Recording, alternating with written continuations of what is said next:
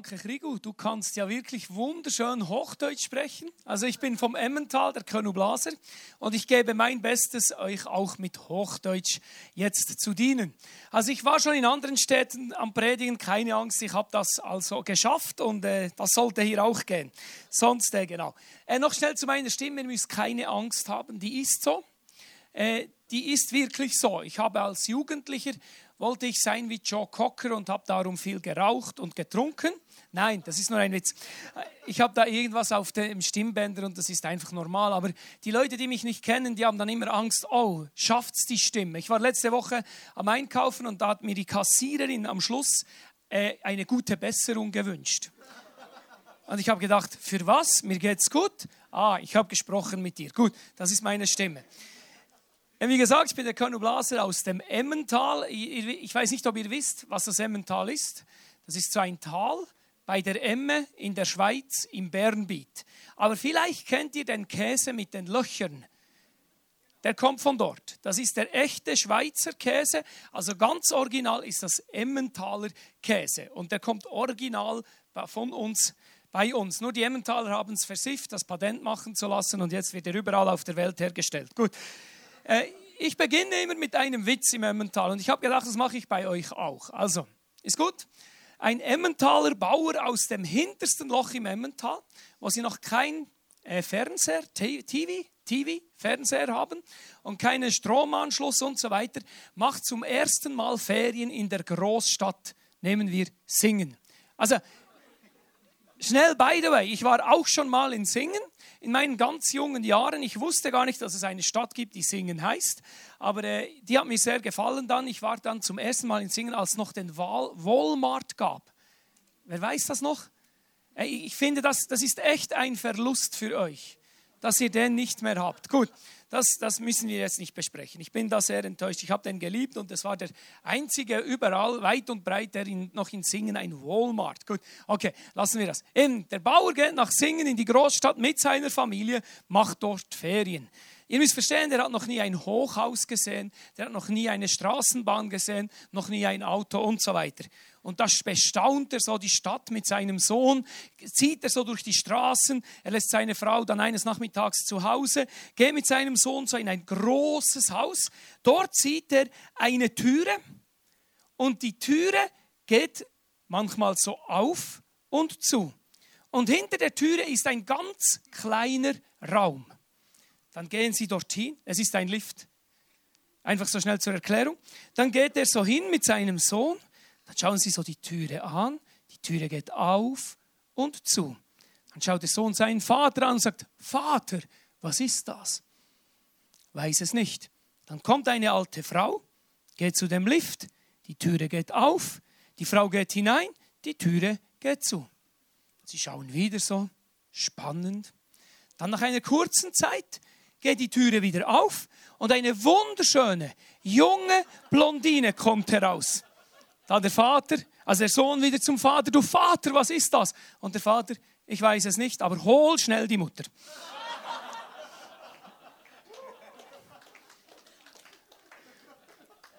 Also ich bin verheiratet, habe zwei Kinder. Der Dominik und die Sienna und meine Frau hat vor ein paar Monaten von einem Experiment gehört, das Reisexperiment. Sie hat davon gehört, dass man Reis kochen kann und in zwei verschiedene Gläser abfüllen kann.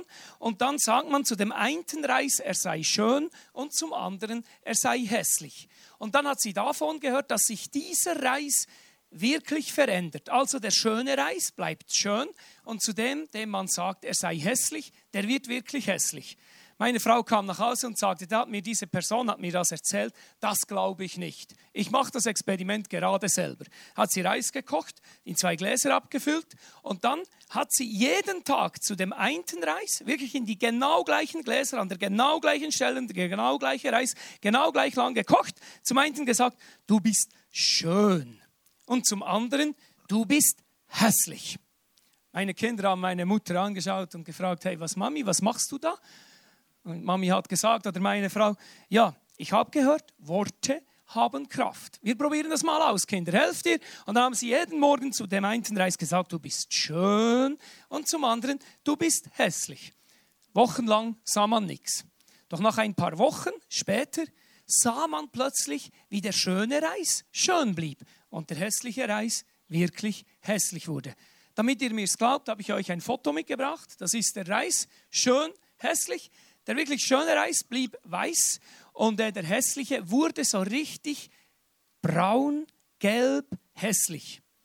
Und als sie dann das Ganze auf dem Kompost entsorgt hatte, war dann noch so der richtige Reis, der schöne Reis, wirklich der genau gleiche Reis im genau gleichen Glas, einfach rein zwei verschiedene Gläser, aber an der genau gleichen Stelle. Den entsorgte sie dann und der flutschte einfach so raus. Habt ihr das Bild? Jetzt wird es noch krasser. Der hässliche Reis, der zog dann so richtig lange Fäden. Also in den Kompost fiel. Als ich dieses Experiment sah, ich glaubte ja, dass ihr vorher auch nicht, aber als ich es dann sah, dachte ich mir, hoppla, unsere Worte haben wirklich Kraft. Und dann habe ich mir so überlegt, ja, wenn der Reis auf unsere Worte so reagiert, wie viel mehr haben dann die Worte bei uns Kraft? Weil der Reis kann ja nicht entscheiden, ob er dem glauben will oder nicht. Oder habt ihr schon mal einen Reis gesehen mit Ohren? Nein. Also ich kenne keinen Reis, der einen freien Willen hat. Der kann nicht entscheiden, ob er den Worten Glauben schenken will oder nicht. Und wenn unsere Worte so krasse Kraft beim Reis haben, wie viel mehr haben sie dann Kraft bei uns? Also deine Worte, was du aussprichst über deinem Leben, das hat Kraft. Mir wurde das so bewusst durch dieses Experiment. Wenn du immer über dir sagst, ich bin nicht schön, ich sehe zu wenig gut aus, ich kann das nicht, ich lange nicht, ich äh, bin zu wenig talentiert, zu wenig talentiert und so weiter, das hat Kraft. Dann musst du nicht erstaunt sein, wenn das, was du laut aussprichst über deinem Leben, irgendwann auch mal eintreffen wird. Unsere Worte, die wir aussenden, sind wie Gebete in die unsichtbare Welt. Es sind wie Gebete zu unserem Schöpfer und wir sagen damit, was wir eigentlich mal sein werden wollen. Ich habe eine Geschichte gelesen von einer jungen Frau, die, die, die rauchte, sagt man auch rauchen, Zigaretten da, hineinziehen und so, genau. Und ähm, die rauchte und konnte nicht aufhören. Und er sagte dann immer zu sich selber, ich kann eh nie hören zu rauchen. Und äh, wenn ich mal aufhören kann, dann werde ich so richtig fett und hässlich. Dann hat hier mal eine Kollegin gesagt, schau, sag doch nicht mehr, was du bist, sondern sag doch mal, was du werden möchtest. Dann hat sie sich gedacht, ja, ich kann es ja mal versuchen. Und dann hat sie mit der Zigarette in der Hand immer wieder gesagt, jeden Tag, ich finde Rauchen hässlich ich finde es so richtig äh, hässlich, hässlich und hat geraucht. Aber immer hat sie wieder gesagt, ich finde es nicht gut, ich möchte, ich, ich, rauch, ich will nicht rauchen, ich finde es hässlich. Und dann hat sie immer noch gesagt, und wenn ich mal nicht mehr rauche, werde ich kein Gramm zunehmen. Und das hat sie über ein paar Wochen gemacht. Und dann plötzlich eines Tages nahm sie die Zigarette wieder in, das Mund, in den Mund und, äh, und sie konnte sie nicht mehr rauchen, weil sie so richtig hässlich war. Und plötzlich konnte sie aufhören. Und sie wurde, und noch zu all dem dazu, nahm sie kein einziges Gramm zu. Warum? Sie hat mit ihren Worten gesagt, was sie einmal werden möchte oder werden sein möchte. Und diese Worte hatten Kraft. Ich habe euch eine Geschichte aus der Bibel mitgebracht, wo, wo ich euch zeigen möchte, warum glaube ich das, was ich jetzt gerade erzählt habe, oder warum kann ich das auch noch theologisch belegen? Es gibt eine Geschichte in der Bibel vom Gideon. Gideon kennt ihr vielleicht. Gideon war ein Mann aus dem Alten Testament, der herausgefordert wurde, in den Krieg zu ziehen und das Volk Gottes zu befreien. Gell, ihr staunt schauen, wie schnell ich sprechen kann.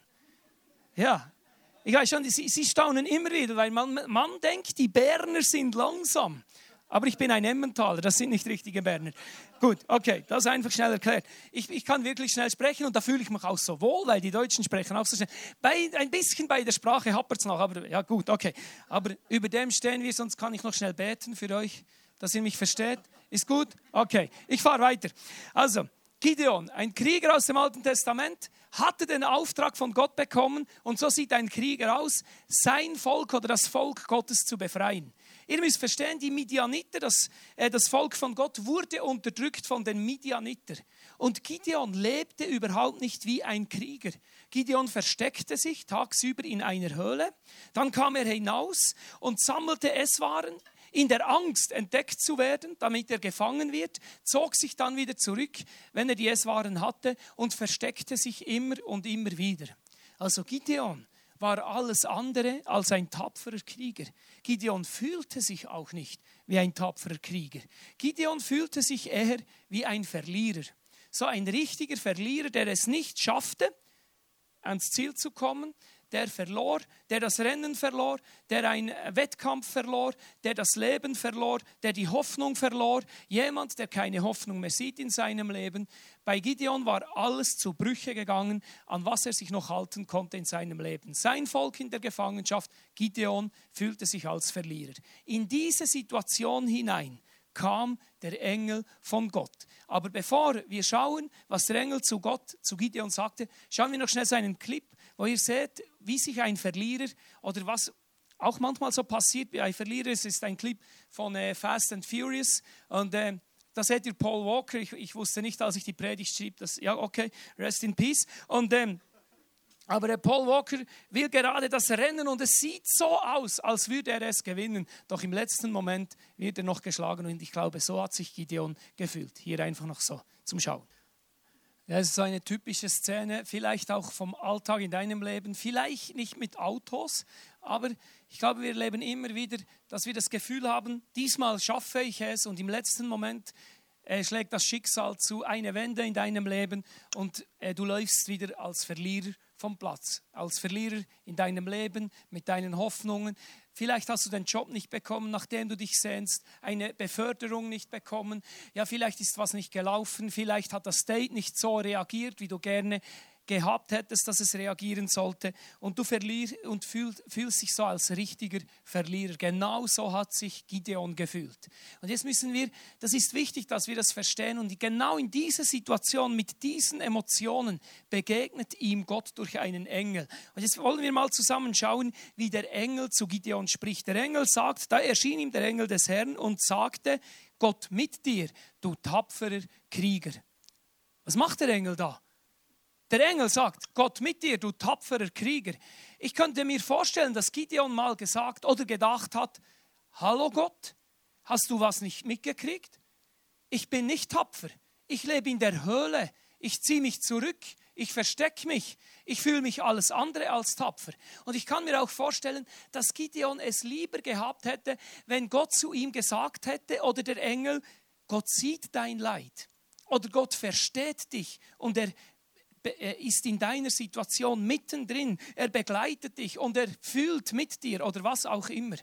Und dann, wenn wir die Geschichte ja kennen, äh, gibt es einen langen Dialog zwischen Gideon und dem Engel. Und Gideon versucht Gott oder dem Engel durch Gott, also durch den Engel zu Gott erklären, warum er nicht ein tapferer Krieger ist. Und da gibt es ja den langen Dialog mit dem Fehl und so weiter. Das könnt ihr nachlesen in der Bibel. Und dann am Schluss sagt Gott durch den Engel wieder, aber der Herr sagte zu ihm, Du bist stark und mutig. Geh und rette Israel aus der Gewalt der Midianiter. Ich sende dich. Also wieder, du bist stark und mutig. Was macht Gott hier mit Gideon? Ich habe das euch, äh, versuche das euch zu erklären anhand von meinen berühmten Strichmandlis. Die habe ich selber gezeichnet. Einfach by the way. Entweder findet ihr sie schon oder nicht. Gut, also hier seht ihr das erste. Und äh, so kommst du auf die Welt, oder? Wunderschön, genial, brillant. Und dann bist du hier auf der Erde und irgendwann realisierst du und fragst du dich, wer bin ich? Und dann findest du heraus, dass du über ganz verschiedene Varianten geprägt wirst. Also auf der einen Seite prägt dich dein Geschlecht, männlich oder weiblich, dann prägt dich dein Selbstwert, wie du über dich denkst, dann prägt dich deine Begabung, was du für Gaben und Talente hast, dann prägt dich dein Umfeld, wo und wie du aufwächst und dann prägt dich deine Werte, was für innere Überzeugungen trägst du in dir herum. Das macht aus, wer du bist. Ist das alles positiv und gut? Ist es gut? Dann sehen wir im nächsten Bild, dann ist es positiv. Du fühlst dich gut. Doch was passiert, wenn dann plötzlich etwas nicht rund läuft in deinem Leben? Du erlebst einen Verlust. Du erlebst, äh, wie vielleicht Sünde in dein Leben kommt. Wie vielleicht Momente passieren in deinem Leben, die du nicht begreifst. Das Schicksal schlägt zu. Oder du erlebst Situationen, wo du nicht mehr weiter siehst und du fragst dich, wie geht mein Leben nur weiter? Und dann kann es sein, dass eine dicke Wolke über dein Leben kommt und so wie herunterregnet auf dich. und das Leben sieht alles andere als hoffnungslos, äh, hoffnungsvoll aus. Und genau so ging es Gideon. Und was macht jetzt Gott, wenn Gott dich und mich in diesen Situationen anschaut, in den Kämpfen unseres Lebens? Gott sieht diese Wolke nicht. Gott sieht und schaut dich positiv an, weil Gott eine andere Brille hat. Ich sage dem die Brille des Potenzials oder die Brille von Jesus. Gott schaut dich durch eine andere Brille an. Und wenn Gott dich anschaut, sieht er das, was er von Anfang an in dich hineingelegt hat. Oder anders gesagt, wenn Gott dich anschaut, sieht er dich als Sieger, egal wie du dich fühlst. Egal, was in deinem Leben abgeht, egal, was für Prozesse du hast, mit, mit was für Sünden du am Kämpfen bist, mit was für Herausforderungen du dich herumschlägst, wenn Gott dich anschaut, sieht er dich als Sieger. Wenn Gott dich anschaut, sieht er ein riesen fettes Ja über deinem Leben. Wir hatten eine Konferenz im Emmental, haben wir so eine Konferenz für die Emmentaler und äh, und da hatten wir einen Amerikaner als Gast, als Prediger. Und äh, wer vielleicht die Amerikaner kennt, die haben ganz spezielle Essgewohnheiten. Also der wollte dann um abends um elf nach der Konferenz, also seine Frau wollte dann noch eine Pizza, obwohl sie irgendein Magen, auch wie sagt man jetzt dem, Geschwür oder was? Gestürm oder ein Riesendurcheinander im Bauch hatte, oder? Und äh, und äh, meine Frau hat ihr gesagt, nimm doch eine Suppe. Nein, Suppe kennen die nicht. Und äh, dann hat sie gesagt, ich brauche eine Pizza mit viel, viel Käse. Okay, habe ich gedacht, hole ich hier eine Pizza abends um elf im Emmental, kein Problem. Wir sind ja eine Großstadt. Nein, aber dann ich den, bin ich ins nächste Dorf gefahren, in eine Pizzeria, Dorfpizzeria. Bin um 11 Uhr freitagsabend in die Pizzeria hinein und ich weiß nicht, wie das bei euch ist, zum 11 Uhr freitagsabends, aber bei uns im Dorf, da sieht man dann ganz lustige Gestalten die sind lustig geworden durch den Alkohol, den sie drei Stunden lang getrunken haben vorher, oder? Dann komme ich so in das Restaurant hinein und die, die, die Menschen sind so richtig ganz schräg drauf, oder? Bestelle da meine Pizza, werde ausgelacht, weil ich eine Käsepizza will und nicht eine Mozzarella und so weiter. Und äh, gehe geh auf die Toilette, laufe so in zwei Besoffene hinein, also sie laufen in mich hinein und denke, hey, wo bin ich da? Oder vorher gerade Konferenz, alles war so heilig, hyper drauf, oder? Dann gehe ich da so in ein Restaurant, eben. Da stehe ich das so da und warte auf die Pizza und schaue den Menschen so zu, schaue die Menschen so an und dann durchfährt mich ein Gedanke. Und der Gedanke sagt so zu mir, oder wie, wie ein Gedanke, der zu mir sagt, Könnu, schau sie mal an, wie ich sie anschaue. Siehst du das Ja über ihnen? Und dann stellte ich mir vor, was wäre, wenn die Menschen in diesem Restaurant das Ja, wo Gott für sie hat, entdecken würden. Ich weiß nicht, was du für ein Bild von Gott hast. Aber viele Menschen haben gar nicht ein gutes Bild von Gott. Sie denken, Gott sei der richtende Gott. Gott wartet nur darauf, dich zu bestrafen. Und Gott sagt, ich habe schon ein Ja, aber das Ja ist an viele Abers gebunden. Du musst zuerst extrem viel leisten, extrem viel verändern, extrem viel machen in deinem Leben. Erst dann kannst du die Liebe und die Kraft Gottes entdecken. Aber ich sage dir heute was. Wenn Gott dich anschaut und wenn Gott all die Menschen in Singen anschaut, sieht er nur eines, ein Ja. Warum? Weil er dich und mich und weil er all die Menschen hier in Singen und in der ganz Deutsch, äh, süddeutschen Welt und Deutschland und Schweiz und überall die Menschen mit einem fetten, großen Ja anschaut. Wenn Gott uns anschaut, sieht er nicht die Probleme, die wir haben, er sieht das Potenzial, das er schon von Anfang an als er dich und mich geschaffen hat, in uns hineingelegt hat. Was war denn der Schlüssel für Gideon? Der Schlüssel für Gideon war, dass er entdecken musste oder das Ja finden musste, das Gott über ihm hatte. Erst als er einsehen konnte, wie Gott ihn sieht oder was Gott über ihm sieht, war er auch fähig, in den Krieg zu ziehen. Wir lesen dann, wie er zu dem Volk geht und sagte, dann kehrt er ins israelitische Lager zurück und rief, steht auf, der Herr hat das Lager der Midianiter in eure Hand gegeben. Plötzlich konnte er, obwohl er sich nicht mutig und kraftvoll fühlte, zum Volk gehen und sagte, wir werden zusammen das Volk befreien. Was hat sich geändert? Nichts. Äußerlich. Er lebte immer noch in der Höhle, er hatte immer noch Angst, er war immer noch zurückgezogen. das Einzige, was sich geändert hatte, war die Sicht über sich selber. Gideon fand heraus, wie Gott ihn anschaute. Und als er begriff, dass Gott, wenn er ihn anschaute, nicht einen Verlierer sah, sondern einen Krieger, fühlte er sich plötzlich mutig und stark. Wieder zurück zum Experiment von meiner Frau. Als ich das Reisexperiment anschaute, wurde mir plötzlich bewusst, hey, wenn diese Worte, unsere Worte so Auswirkungen haben auf das Reis, wie viel mehr haben dann die Worte Auswirkungen auf unser Leben? Ich habe dann wie viel mehr haben dann die Worte Auswirkungen auf unser Leben? Genau.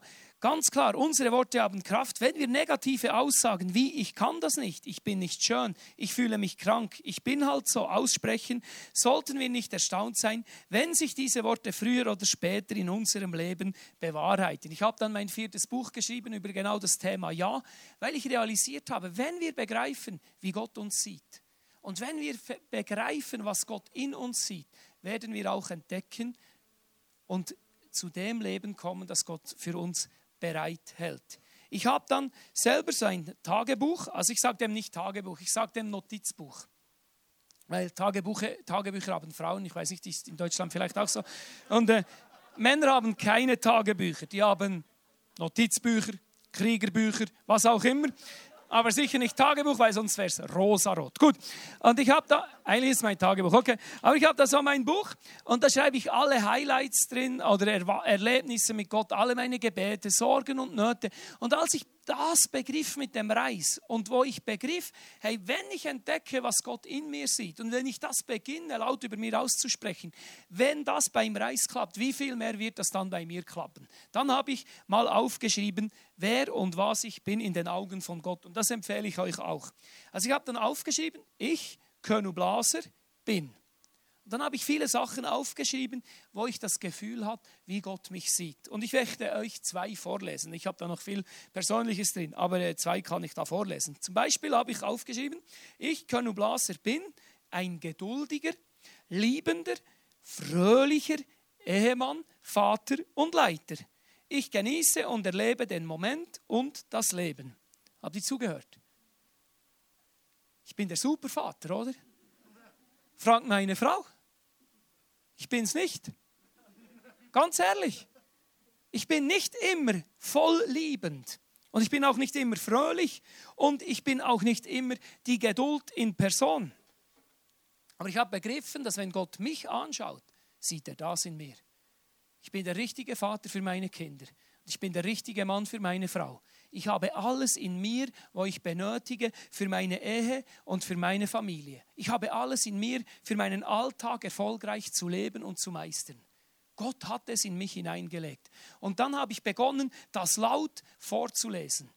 Jeden Tag. Ich habe es dann nicht ganz jeden Tag geschafft, aber ich habe begonnen, das laut über mir auszusprechen. Und ich habe immer gedacht, beim Reis funktioniert es, vielleicht verändert es was in mir. Und je mehr ich das aussprach über meinem Leben, habe ich realisiert, macht das was in meinem Kopf. Ich bin noch nicht immer der perfekte, liebende, geduldige Ehemann, aber ich verändere mich immer wie mehr zu dem Menschen, welcher Gott in mich hineingelegt hat. Ich habe da noch einen anderen, den lese ich euch auch noch vor. Ich habe eine schöne Haltung und gute Figur und fühle mich lebendig. Ja, come on.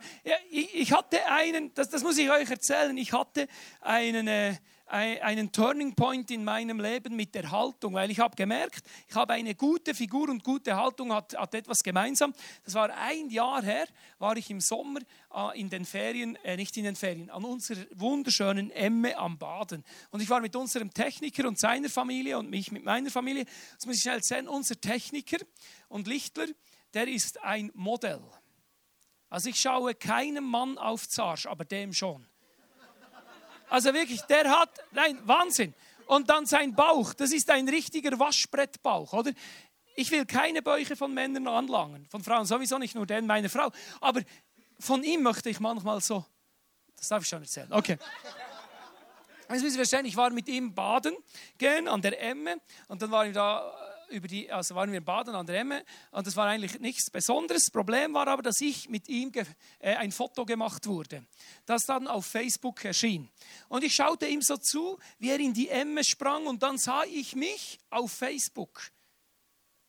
Und jetzt müsst ihr schauen, wie ich dort stand. Ja, es ist nicht mehr so schlimm, ich habe mich verändert, ein Jahr ist lang. Aber seht ihr? So, ich hatte wirklich das Gefühl, ich habe einen Fußball in der Hand hier. Ich schaute das Foto an und dachte, ach du meine Scheiße. Wer ist das? Bin das wirklich ich? Dann habe ich realisiert, wenn Gott mich anschaut, sieht er mich nicht so. Wenn Gott mich anschaut, sieht er einen geraden, schönen Mann. Dann habe ich gesagt, ich will mich verändern. Ich habe dann auch mich äh, trainiert und so weiter. Aber ich habe gesagt, ich will beginnen auszusprechen, wie Gott mich sieht. Und je mehr ich das ausspreche über meinem Leben, hat das Kraft auch für mich selber. Jetzt stehe ich hin und sage, ich habe eine schöne Haltung. Manchmal, ganz ehrlich, knicke ich noch ein bisschen ein. Aber es ist nicht mehr so schlimm, dass ich an der Emme stehe und mit einem Fußball in der Hand dastehe. Oder? Es verändert was. Jedes Mal, wenn wir aussprechen, wer und was wir in den Augen Gottes sind, je mehr werden wir auch zu dem Menschen. Was sagst du am Morgen? Wenn du in den Spiegel schaust. Schaust dich an und sagst, ach du Katastrophe. Was schaut mich heute Morgen an? Oder kannst du sagen, hallo Weltwunder? Ja.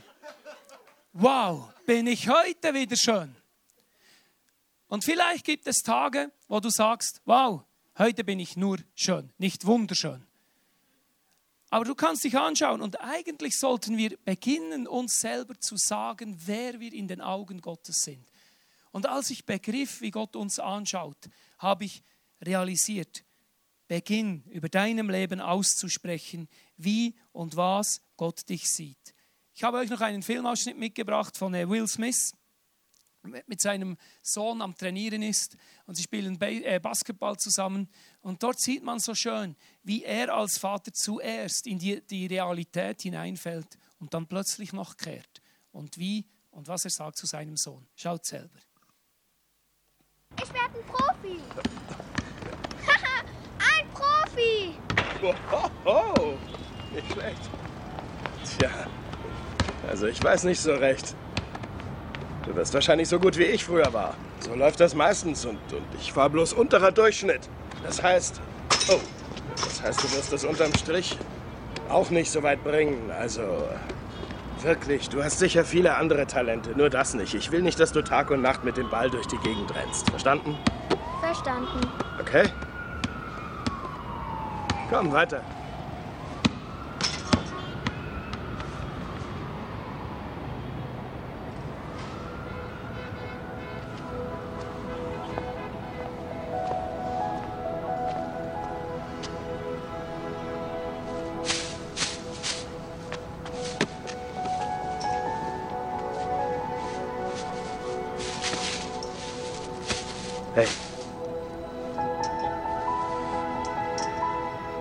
Lass dir von niemandem je einreden, dass du was nicht kannst.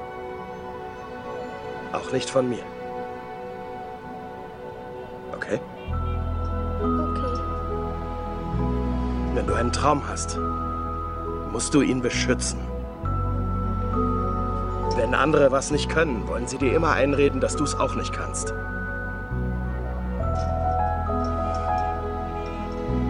Wenn du was willst, dann mach es. Basta.